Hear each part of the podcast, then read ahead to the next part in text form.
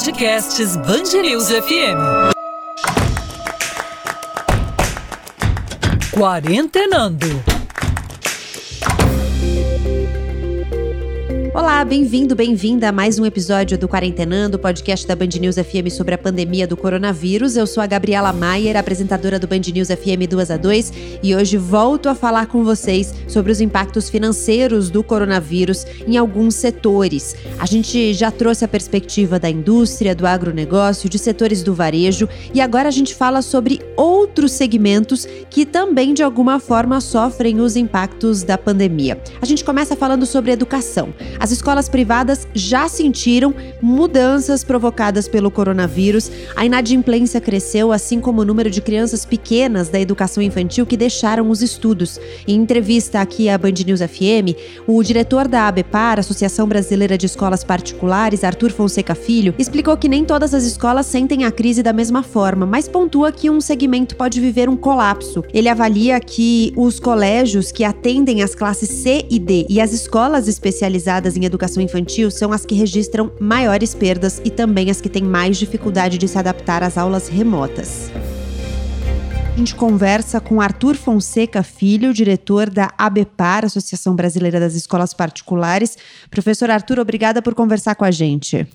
Boa tarde, estou à disposição. Bom, primeiro eu queria começar perguntando ao senhor sobre as, ad as adaptações, né? A gente sabe que as escolas não estão tendo aulas presenciais. Como é que tem sido essa conversa com as escolas para que tudo fique dentro do que é necessário, né? Que os alunos sejam atendidos, as escola, a escola também consiga fazer esse trabalho? É, pois é, primeiro vamos, vamos dizer uma coisa, mas que a gente acaba designando escola particular ou escola pública escola privada e escola pública como se todas fossem, todas as públicas fossem iguais ou todas as privadas fossem iguais. Então, nem as públicas, nem as públicas estaduais de São Paulo são iguais. As situações são diferentes, como também são diferentes, é, é diferente a situação de cada uma das escolas privadas. E por escola privada nós temos diversos segmentos, muitíssimas situações. E, portanto, nós temos situações bem diversas, inclusive com relação à possibilidade de atendimento de ensino remoto, vamos chamar assim, de não presencial. É evidente que as escolas mais preparadas, com uma situação de estrutura maior, atenderam mais prontamente a essa, essa demanda da noite para o dia, praticamente. Outras têm mais dificuldade. Então, nós temos ótimas soluções, soluções médias e teve escolas, aí que é a parte mais triste, né? Quem, quem sofre mais no momento do segmento de escola privada? São as escolas que atendem as, as faixas socioeconômicas mais baixas, mais, mais é, vamos dizer, classe C, CD ou BC, depende da classificação, e que é, especialmente atendem é, educação infantil no interior do estado e nas áreas periféricas da capital. Estas tiveram maior dificuldade de atender e essas estão tendo um colapso maior. As escolas conhecidas como privadas, que normalmente são, se confundem com as escolas de elite, mas não são as escolas de elite só, as escolas bem estruturadas estão dando conta do atendimento remoto com nível satisfatório bastante bom. Lógico que com as crianças menos autônomas isso é mais complicado, com as, as mais autônomas, ou seja, fundamental e dois e médio, com mais facilidade pelo, pela possibilidade desses alunos de trabalhar com tecnologia, de trabalhar com coisa não presencial. E quando o senhor fala de um colapso em parte dessas escolas, o que exatamente o, senhor está chamando de colapso? Eu vou falar o seguinte: é colapso é o nome que eu estou dando mesmo, tá certo? Sem, sem medo de dizer. Onde é que está o colapso? Se você for verificar, os pais sofreram um prejuízo imediato na sua renda e acabaram ou não pagando ou trancando as matrículas essas escolas de menor porte, de menor capacidade de caixa, da noite para o dia estão sem caixa e sem poder pagar seus professores, sem pagar seus e sem, sem fazer frente às, às, suas despesas. Não havendo isto, estão em colapso e o colapso, quando na volta desses alunos para a escola, essas escolas não existirão mais se nada for feito. Onde vai dar esse colapso? esses alunos não vão brigar para outra escola privada esses alunos vão, vão migrar, vão, vão, buscar as escolas públicas.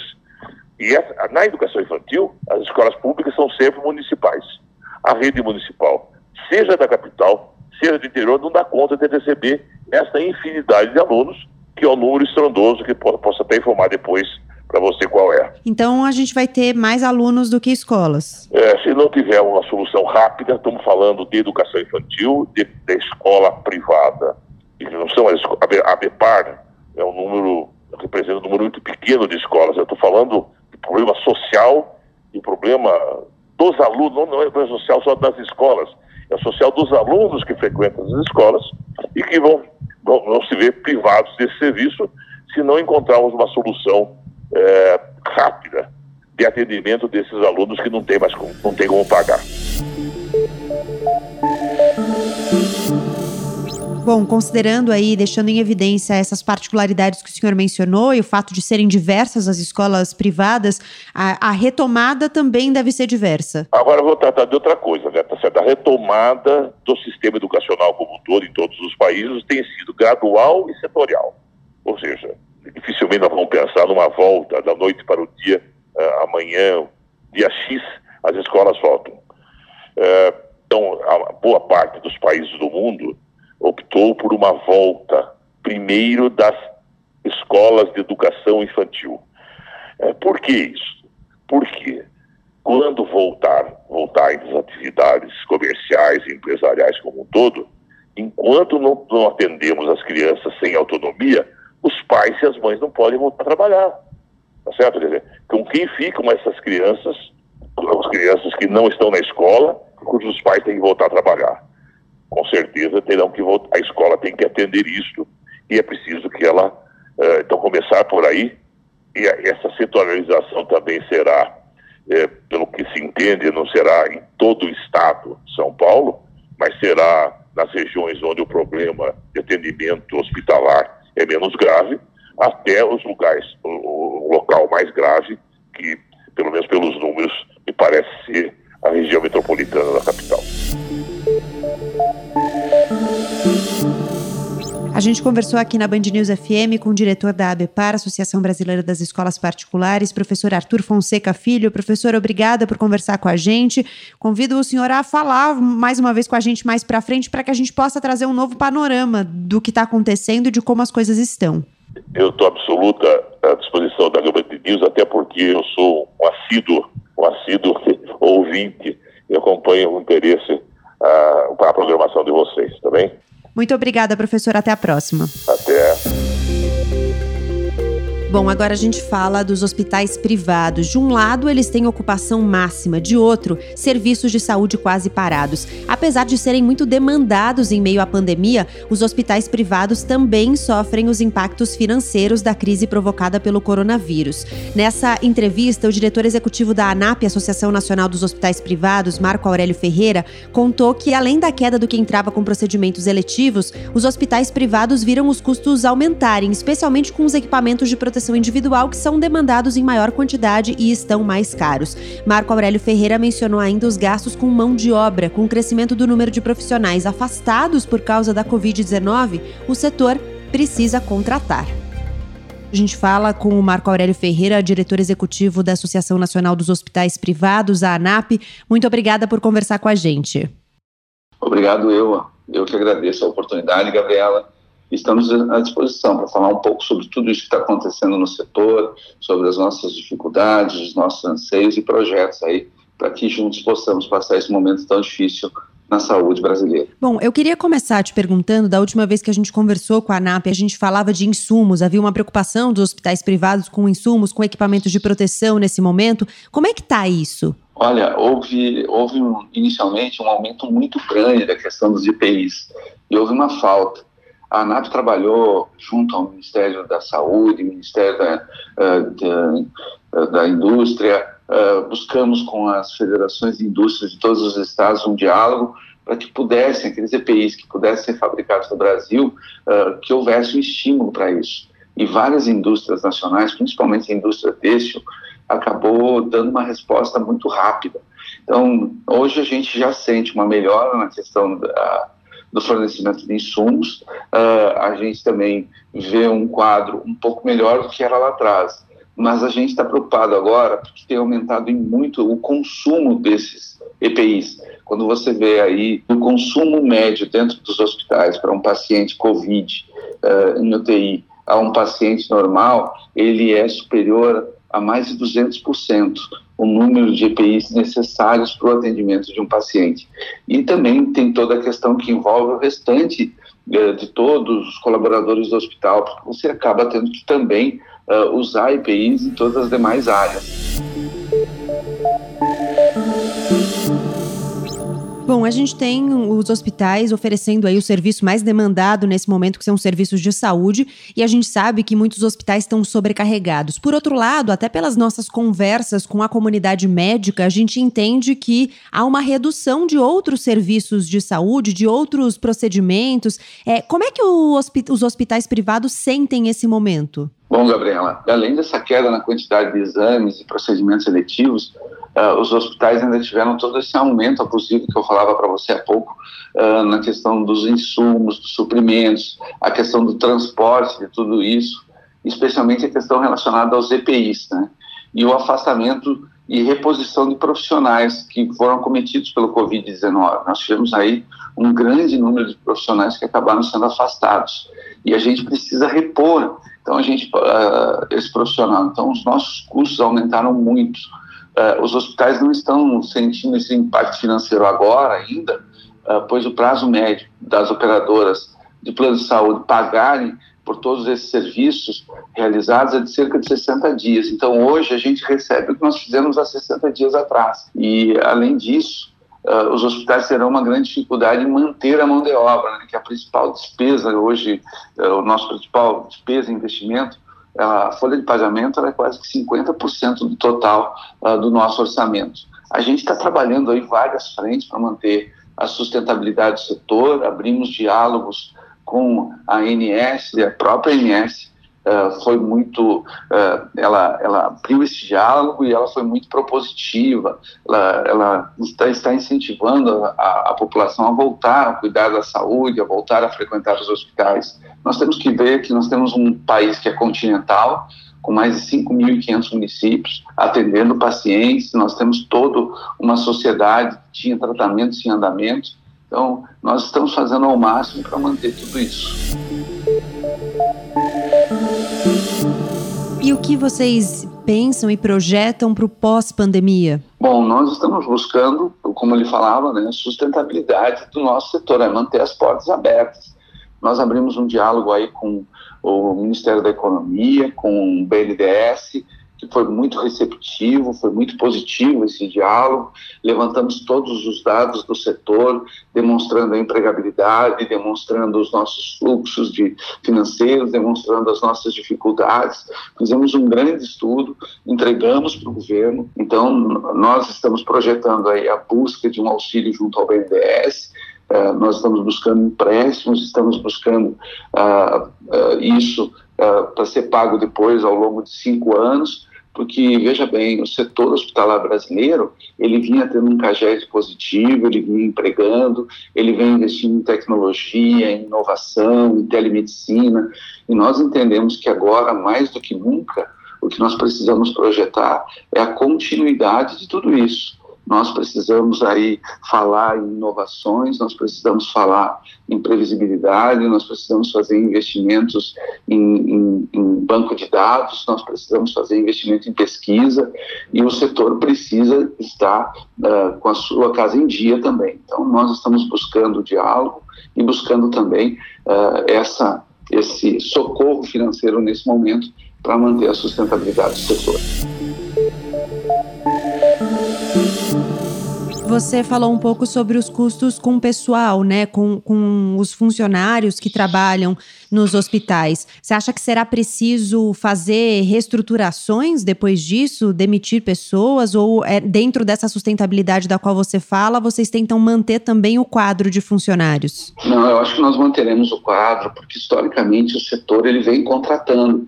Uh, e o setor hoje tem valorizado profissionais e a valorização não passa só pelo financeiro, mas é um investimento em capacitação, em desenvolvimento, em, em boas práticas.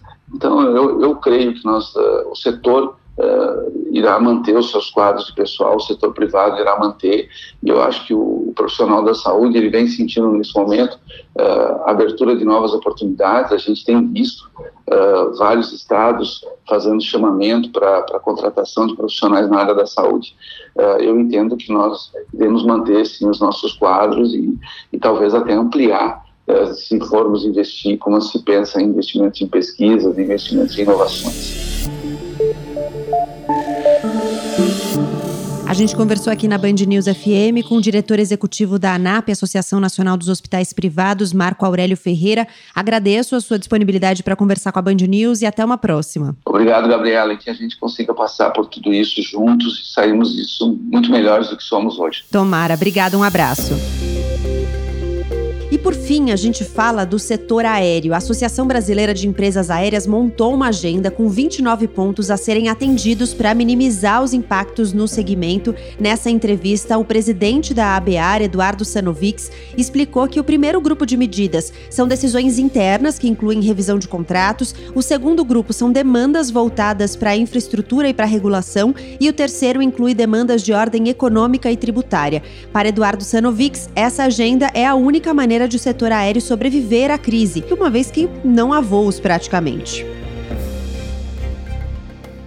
presidente da ABAR, Eduardo Sanovics. Muito obrigada por conversar com a gente. Olá, é um prazer conversar com você, com seus ouvintes. Bom, a gente quer entender um pouquinho como é que o coronavírus tem impactado o setor das empresas aéreas e, e o que isso significa para as empresas aéreas. Como é que isso já, eh, eh, como é que esse impacto já tem sido sentido? É a maior crise de toda a indústria desde que a aviação existe como nós a conhecemos e nós marcamos esse período a partir aí de 1945, pós Segunda Guerra Mundial, com a criação da IATA, da Organização Internacional de Aviação Civil, é onde a aviação comercial se organiza da forma como nós a conhecemos hoje.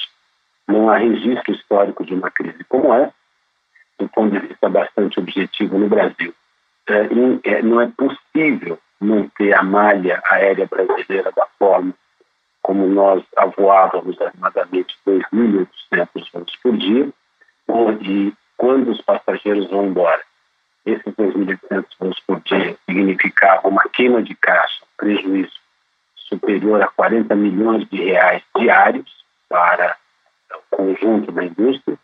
Nós uh, traçamos um conjunto de medidas, entre elas a criação de uma malha essencial, a malha mínima para mantermos essas conectadas, principalmente por conta do transporte de carga, porque nós estamos transportando na parte de baixo dos aviões remédios, insumos, exames, etc., ainda que na parte de cima, mesmo os atuais 175, 178 voos diários, estejam dando com uma ocupação muito baixa. E há algum diálogo com o governo para tentar encontrar saídas? Nós desenvolvemos uma agenda com 29 medidas.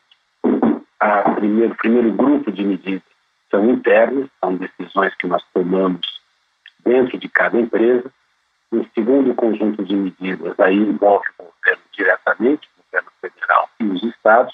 São medidas eh, voltadas para infraestrutura e regulação é a ANAC que permite que a gente é, diminua a malha para essa malha essencial. É, com o Ministério da Defesa, passamos a estacionar aviões nos pátios da Força Aérea. No Ministério da Justiça, fizemos um acordo com a Secretaria do Consumidor e com o Ministério Público Federal para permitir que todo mundo remarque o bilhete sem custo e sem multa.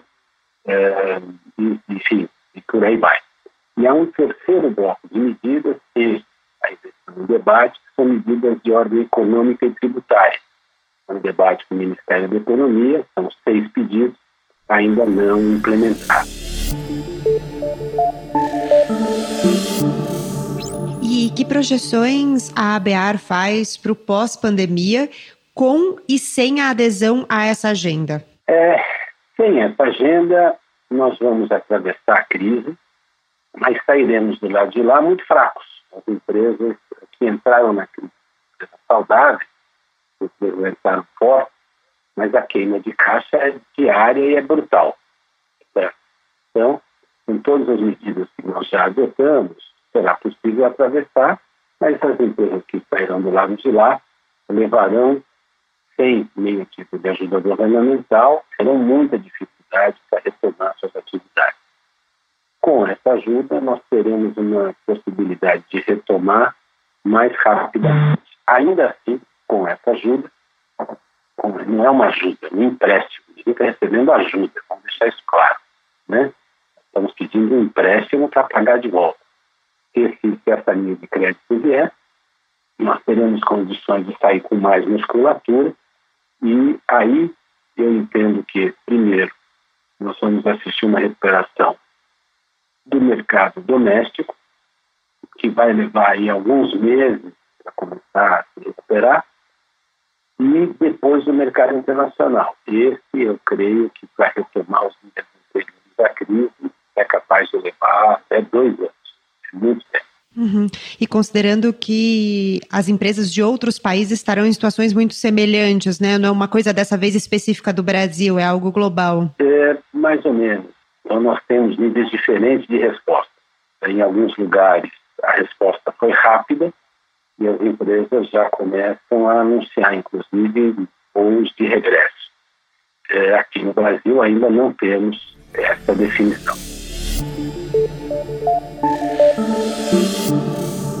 Eduardo Sanovics, presidente da ABAR, obrigada por conversar com a gente e até uma próxima oportunidade. Eu é que agradeço e, como sempre, fiquem em casa, se cuidem muito. Nós queremos todos viajando, mas depois que todos estivermos seguros e enfim, tranquilos nos atos que podemos tomar fora de casa. Obrigada e até mais. Gostou desse episódio? Então compartilha, contribua para que mais pessoas tenham acesso à informação de qualidade. Mande para os seus amigos, para os seus familiares. Até o próximo episódio do Quarentenando. Obrigada pela sua companhia. Fique bem e não se esqueça de lavar as mãos.